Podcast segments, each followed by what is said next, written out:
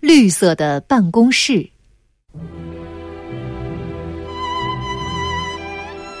一九一七年十月革命以前，有好几个月，列宁化妆成割草工人，隐蔽在圣彼得堡西北的拉兹里夫湖畔。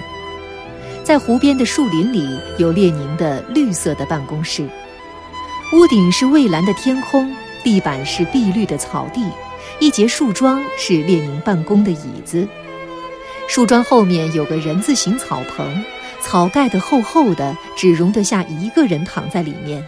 那是列宁的卧室，草棚的一头堆着高高的草垛，那是割草工人劳动的成果。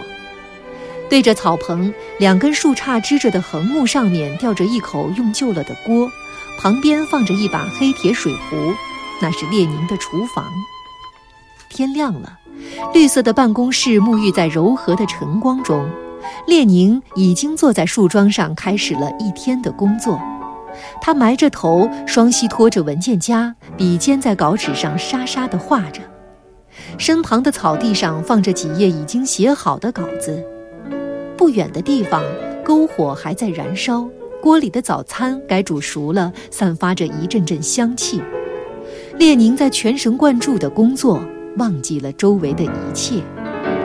在这个最简陋、最朴素的办公室里，列宁写出了伟大的著作《国家与革命》，拟定了许多重要文件，有力地指导着俄国革命。